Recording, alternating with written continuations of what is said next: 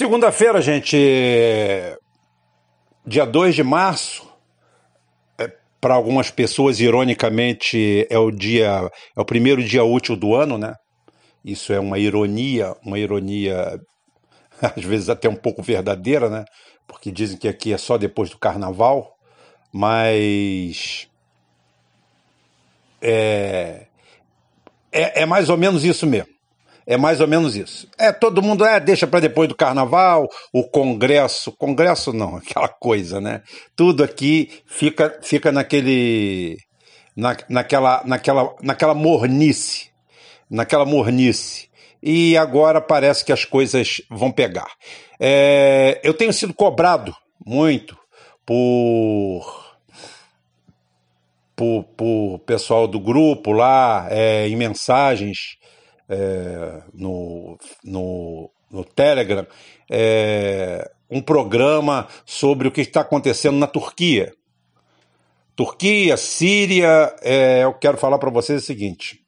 Não se mete ali não, que aquilo ali, o negócio é, é estranho. Não estou correndo do assunto, não. É, dia 5 nós vamos ter uma decisão disso aí. Eu acho que atrapalha um pouco. É, há um risco enorme há um risco enorme. É claro, porque em geopolítica é, as coisas também mudam. Mas algo leva a crer, algo leva a crer que nós estamos ali diante de um processo de guerra híbrida bem, bem. Eu estou aqui quebrando, quebrando o paradigma, né? É, eu estou aqui abrindo um jogo que é estratégico, mas eu não sou estrategista nenhum dos dois lados, e eu digo, aquilo ali está cheirando a guerra híbrida. É, se fala muito, é, se falam em mortos, se falam isso, se falam naquilo, e mostram as latas retorcidas, e um avião velho caindo aqui, outro drone caindo ali, e, no entanto, o, o Erdogan está se livrando de 2 milhões é, de sírios indesejáveis lá dentro, abrindo as fronteiras para a Europa. Ele pediu ajuda à Europa, a OTAN, a OTAN não deu. Então ele vai ter que acabar fazendo a paz com, com o Putin e se curvando ao Putin. É bem inteligente. Por isso que eu estou falando. Eu tenho ideia formada do que falar, só que eu prefiro esperar passar dia 5. E depois eu explico por quê. Porque hoje o, o foco não é esse aqui. O foco, mais ou menos, é o olho do furacão que nós estamos metidos. É, para avisar para vocês que as bolsas de valores é, continuam desabando, continuam indo pelo ralo, é, mostrando que mostrando que não existe liquidez nenhuma do mercado. Ô, oh, Rubem, mas as bolsas subiram hoje. É claro, né? É claro. Nessa sexta-feira agora, tá? É o que eu falo. É na sexta-feira passada, na semana passada, foram vendidos. A gente não sabe mais ou menos quantos bilhões de dólares foram vendidos, porque hoje é, tudo isso daí é feito de uma forma um tanto quanto sigilosa, ou então é, é al passant. Já vendeu, tudo bem. Você vê os saltos. Então, é, saíram do Brasil, já esse ano, 37 bilhões. 37 bilhões já meteram o pé daqui do Brasil. Gente que falou, aí eu não fico, aí eu tô fora. E tá aí a mesma história, o tal do coronavírus. Eu também estou devendo um programinho um pouquinho mais a, assuntado sobre o coronavírus. O coronavírus, é, segundo ah, os meus passarinhos, que eu sou muito bem informado, os meus passarinhos estão, passarinho, abelhinha, todos eles estão falando comigo aqui, é, que há uma grande possibilidade do coronavírus ser uma mutação feita em laboratório e seja uma bomba de baixo impacto, apenas para impactar na economia. É uma possibilidade? É, claro que é. Até porque. Vamos, vamos, falar o português claro do coronavírus. Vocês já viram um diagnóstico é, de médico do SUS em paciente pobre? Olha, eu vou dizer para vocês, eu vou dizer para vocês, é, o coronavírus, numa pessoa média, saudável, ele tem sintomas mais leves do que da gripe, uma gripe comum. Aí, estão dizendo agora que oh, foi constatado um, um caso aqui, outro caso ali, o índice de letalidade é baixo, muito baixo, acometendo na maior parte das vezes pessoas idosas. Pessoas que estão com outros problemas, pessoas sequeladas, pessoas imunodeficientes. Essa, aquela, aquela série é, que todo mundo já sabe. Aí, você, aí eu pergunto para vocês: vocês é, já viram, vocês nunca foram atendidos na rede pública de saúde, não? Aonde você chega passando uma. Ai, doutor, eu tô com dor na garganta. Chega segunda-feira, então, o doutor já fala assim: esse filho da puta veio aqui ver se descola um atestado para não trabalhar. Quer ver? Aí é o seguinte: ah, doutor, tô com dor na garganta, tô com uma febrezinha, não sei o quê. Aí o doutor encarna Chico Xavier, que isso daí é nove em cada dez casos. Ih, Mizinvi, ih, Mizinvi, você tá. O Suncê tá carregado, Suncê tá com virose. Vai para casa, toma um caldo de feijão, toma esses comprimidos de trigo aqui, e Suncê vai ficar bom. Porra! É, que precisão é essa é, em diagnosticar uma pandemia que passa batido como uma das milhares. Vocês lembram da brincadeira até o outro dia? Ah, é virose. Ah, é virose. É isso, é uma virose. É uma virose de baixo impacto. Não pense você que você entra lá, estilo TI. Ah, ah, ah, tá morrendo, doutor. Graças a Deus. Quer dizer, meu marido querido. Ai, ui, ai. Ai, espetei a mão no chifre dele. Ai, doutor. Não, não é assim. Não é assim.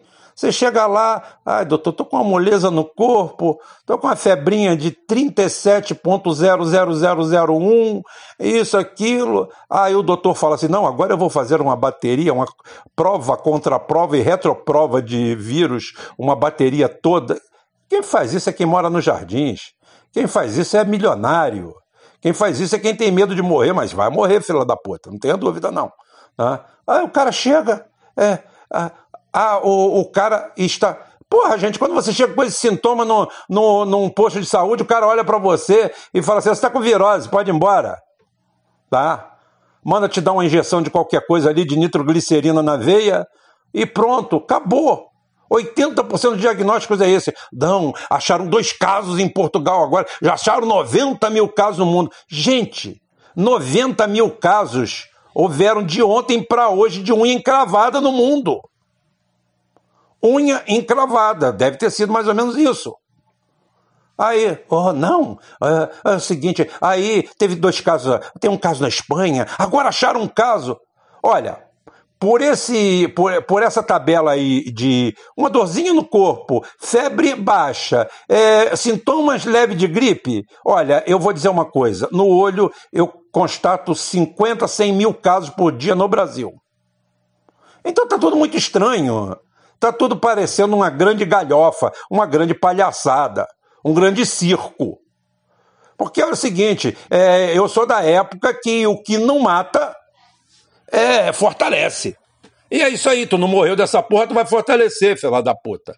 É assim mesmo. Então está muito mal contada. Mas dizem que seria um freio é, econômico. Como a gente vive no meio desse. No, no, o, o pobre, o pobre é, é igual a. É igual a, a, a candidata à estrela na Globo, né? Diz que a candidata à estrela na Globo começa a rodar lá pelo Projac e fala assim: gente, afinal, quem é que manda nisso aqui que eu já dei para todo mundo e não achei quem é? Então é a mesma coisa. O pobre tá, vive, vive dentro do, da economia, é igual ping-pong. Ele tá fudido, dá para todo mundo, só que ele não vê o dinheiro. E o dinheiro tá passando para lá, para cá. Olha lá o dinheiro, cadê? Uau, já passou. Cadê? Voltou. E você tá igual um bobo no meio disso tudo. E você vê toda a mídia, todo mundo. Até o Reinaldo Azevedo já, come, já começou a com. Não, porque também é meio perigoso, é isso, aquilo. Ah, não fode, porra. Não para cima de mim. Saco cheio. Entrando aqui na, na matéria no que diz respeito a hoje, nessa imensa, essa imensa Avenida Brasil é, meu abraço aí para o brother Gabriel Cassiano, representando, representando, representando.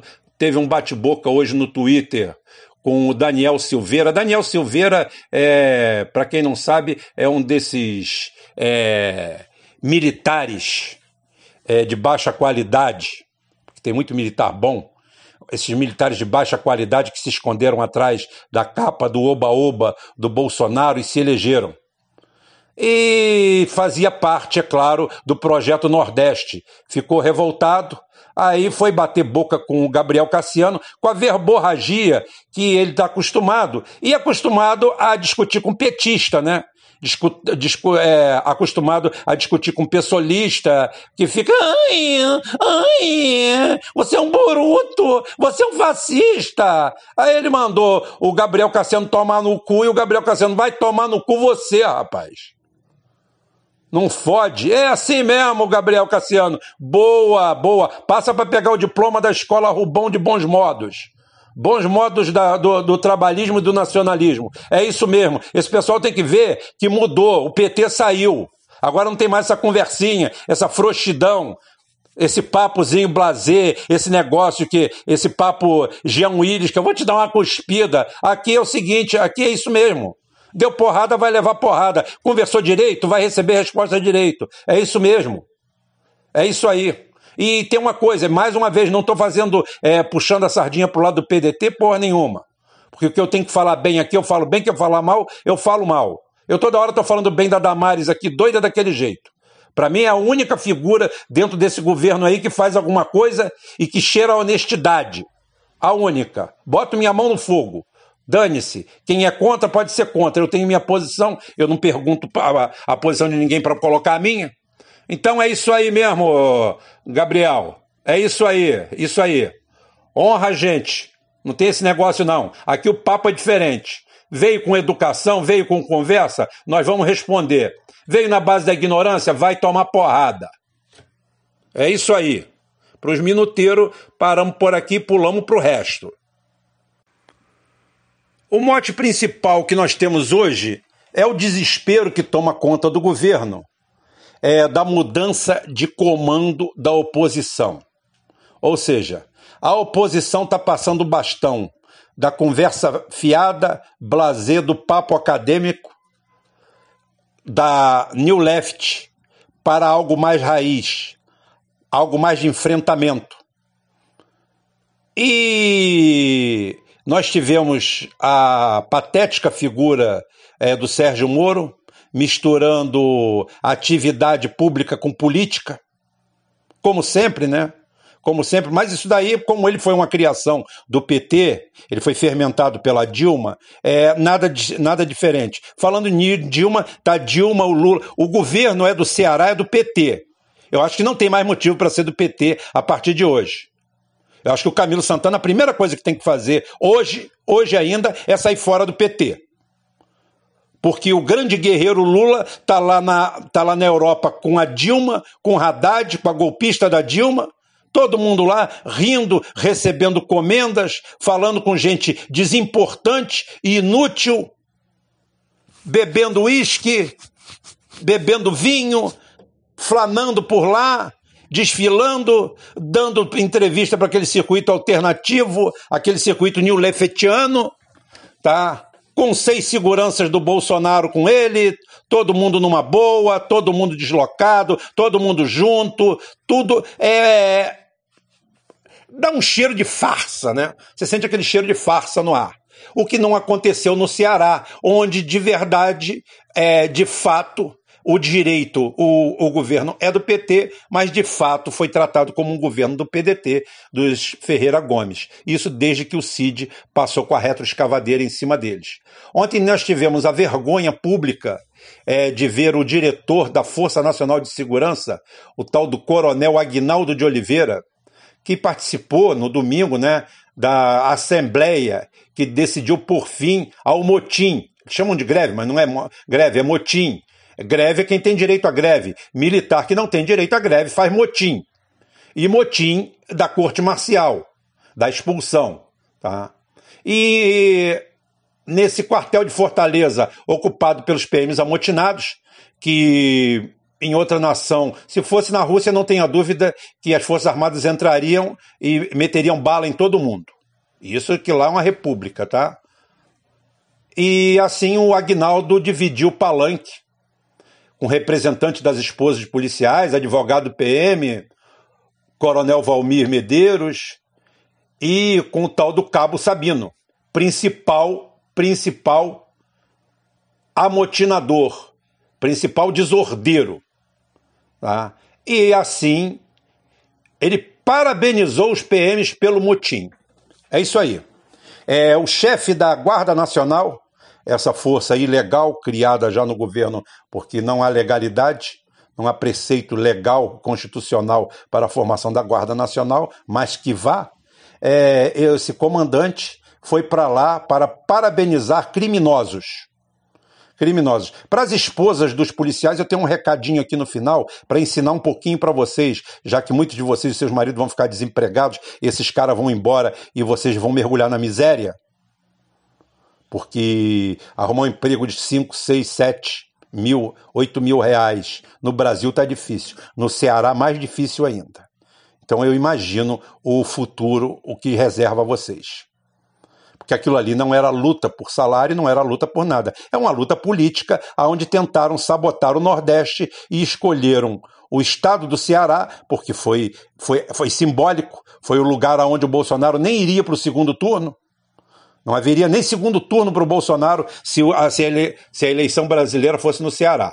Só para vocês verem como é que o negócio é violento. Então, foi ali que eles começaram a deflagrar a operação. E a contragosto, colocados na parede pelos Ferreira Gomes, tiveram que colocar as Forças Nacionais de Segurança lá, que foi a diversão do Ciro e do Cid. Colocar eles na parede e criar um constrangimento geral, porque afinal os idiotas que estavam lá sendo usados usavam, é, usavam como nome, como esteio, o, o Bolsonaro, achando que o Bolsonaro podia tudo. E o Ciro e o Cid, daí tem o grande ódio do, do inútil do Sérgio Moro, que até para. É, aqui no Ceará é, é, é, e até ele falar mais alguma coisa, todo mundo já dormiu. Que puta merda, só o PT mesmo para cair na mão de um negócio desse. Puta que pariu. Então é o seguinte, houve assassinatos em massa, houve todo tipo de coisa nesse motim, e se passou por cima e o cabo já está em cana. E ele foi para lá elogiar a figura desse pessoal. Eu quero ver se, se a moda pega, é, se vamos ter essa, essa parada nas Forças Armadas e nas outras polícias. O, os policiais de São Paulo têm um salário menor do que os cearenses. Eles vão parar também? Esse recado é para os os polícia da, das Forças Armadas bolsonaristas. Né? A, a FAB, Forças Armadas Bolsonaristas, FABO. A Fábio não merece é, ser misturada com isso, não. Pelo amor de Deus, desculpe, Fábio. Pelo amor de Deus, me desculpe. Então é o seguinte: é, esses, esses militares. É o seguinte: que, por que, que vocês não lideram? Você que é de São Paulo, que está solidário é, com a greve, ou com o que vocês chamam de greve, lá no Ceará, por que, que vocês não, não metem um movimento em São Paulo? Você que é do Rio, que está fazendo isso, por que, que você não mete um movimento no Rio? Ah, não, você quer fazer desordem lá, né? Por quê? Porque lá o Bolsonaro tomou um pau no Nordeste inteiro, do Pará, que é região norte, até a Bahia, foi pau em tudo quanto é lugar. Então é por isso que vocês querem a insurgência lá. Só que no caminho tinha uma retro. tinha uma retro no caminho. E simplesmente babou tudo geral. Foi o que aconteceu. Foi o que sobrou para vocês. Então agora fica aí o, o outro querendo brigar com o Gabriel Cassiano, o outro, todo mundo no Twitter, os guerrilheiros de, de Twitter, para cima e para baixo, e agora tem que segurar a remandiola. Segurar a remandiola, porque o que, que acontece? Esse pessoal que foi é, que perdeu, achou que o Bolsonaro. Não, pode deixar que o Bolsonaro vai desembarcar aqui e resolver tudo, tá? Sentou na piaba. Tá? E por último, agora para fechar, eu vou explicar de forma didática, mais uma vez, principalmente para se tiver algum policial sensato aí, que não está acostumado com isso e que vai ser vítima de outras manipulações. Ó, gente, eu não estou pregando é, greve aqui embaixo, não. Eu estou falando que esses caras que estão batendo palma para um motim lá em cima, eles deveriam liderar aqui também, mas é fácil, né? É fácil, né? É, é, usar os outros. Assim qualquer um é dublê de sexo anal, botando os outros na fila. Eu quero explicar de forma didática o que é uma greve. Eu acho que por total falta de, de tarimba e conhecimento, como os grevistas funcionam, tá? E que qualquer ganho é uma vitória para a categoria. Qualquer um. E no, no Ceará não foi diferente. A negociação pacífica deu um ganho absurdo para a categoria. Absurdo. Absurdo. Absurdo. Foi em média 30% de ganho aí. Fora outras vantagens. Fora equipamento de primeira, helicóptero, carros novos, tudo, tudo, tudo, tudo, tudo. As condições de trabalho, os salários. É o melhor que nós temos? Não. Pode ser melhor? Pode, mas é um passo de cada vez. Não adianta. Isso levou muito tempo para ficar deteriorado. E hoje vocês estão tendo uma vitória. Então, então, a paralisação, a paralisação do Ceará não. A negociação do Ceará foi vitoriosa, abriu caminho para outras, ao caminho, ao diálogo. Há, há, há uma abertura para que alguém faça faça amanhã, ó, tá ruim pra gente. Nós, pô, a gente vai querer parar? Não, vamos conversar. Ótimo. Mas a categoria e as suas mulheres, principalmente, acharam, tá, que iam conseguir ganhar do Estado e com, que conseguiriam tudo, tudo, tudo, tudo. Tudo. Isso sem ver que tinha meia dúzia de espertalhões tentando manipular a todos. Tanto é que no meio, no meio, no seio tá? dos amotinados, muitos já estavam ali sem saber o que estavam fazendo, votaram pelo fim do negócio. Eu não estou falando dos PMs que estavam de fora, os policiais civis que estavam de fora, não. Muitos deles pensaram: como é que eu vou garantir o sustento da minha família? Eu consegui, eu consegui um aumento. A gente vai ganhar até 4.500 de entrada. Tem gente ali que tem mais tempo de casa, está ganhando 7, 8 mil por mês. Isso é uma raridade hoje no Brasil tem emprego, tem emprego desse valor. Como eu falei aqui, quantas pessoas estão dirigindo Uber aí? E é, e é inseguro também. Todo dia morre Uber aqui. Aparece mortos, são mortos covardemente. Outros, não sei se por outro motivo, mas, mas morrem. Então é o seguinte: a irresponsabilidade nunca deve ser a tônica do trabalhador. O meu discurso é totalmente trabalhista, não tem nada a ver com categoria profissional. É apenas uma forma gratuita de mostrar como funciona e como deve funcionar as demandas de uma categoria em prol de alguma coisa. E como a política deve estar sempre longe dos objetivos. Por isso, entenda: se o objetivo da categoria é o objetivo, é a luta, é aquela pauta de luta. Você pode recorrer a políticos, eles podem te dar o apoio, mas nunca se misturar no meio de vocês e colocar os seus interesses mesquinhos e manipular esse movimento trabalhista a favor dos seus interesses escusos. Porque depois, se der errado, vai acontecer o que vai acontecer aqui. Twitter, conversinha, papo fiado, eles metem o pé, vão continuar ricos, vão continuar com o rabo cheio de dinheiro e aí em cima, no Ceará, vão ficar uma porrada de policial desempregado, com a carteira suja, sem poder trabalhar em lugar nenhum, em lista negra. É isso. Tá? Eu quero deixar claro que, por exemplo, o que aconteceu no Ceará não tem nada a ver com o que aconteceu no Espírito Santo. No, no, Espírito Santo, que o salário é um dos mais baixos, se não o mais baixo do Brasil, o governador nunca ofereceu absolutamente nada. Se manteve intransigente em toda a negociação, levando a um quadro de ruptura. Aí é comum que possa aparecer um infiltrado ou outro, mas você acaba não enxergando porque o governo não aceitou conversar. Foi o Paulo Artung, se não me engano, né? Inclusive ele está execrado politicamente lá. Mas no Ceará não foi isso, não. No Ceará teve, senta, vamos conversar, vamos discutir o que é, vamos ao nosso limite, o que dá para fazer isso hoje é isso. E está muito bom, gente. Dentro do nosso quadro atual está ótimo. Tá ótimo. Agora, não quer dizer que, que, a gente não pode ficar melhor. Claro que pode. Mas dentro de um quadro de negociação. Mas não meia dúzia de bandoleiros, de delinquentes, a serviço de um projeto político, de um governo que derrete, derrete igual a picolé no sol. O, gover o governo está acabando. Eu falei aqui no começo ah, os caras estão sucateando o país, vendendo o país, a Bolsa de Valores foi para o saco, estão injetando dinheiro das nossas reservas, dinheiro esse que o Brasil paga juro por ele, não usa, está indo embora. A dívida pública brasileira aumentou, as privatizações dispararam, o pessoal tirou dinheiro do país, o crescimento foi pibinho, foi nenhum, praticamente e falaram que iam resolver o problema do país. O dólar está a cinco reais. A gasolina está a cinco pratas, em algum lugar até mais caro. O bujão de gás está a 75 pratas. E só quem está com dinheiro é quem já tinha. E cada vez mais.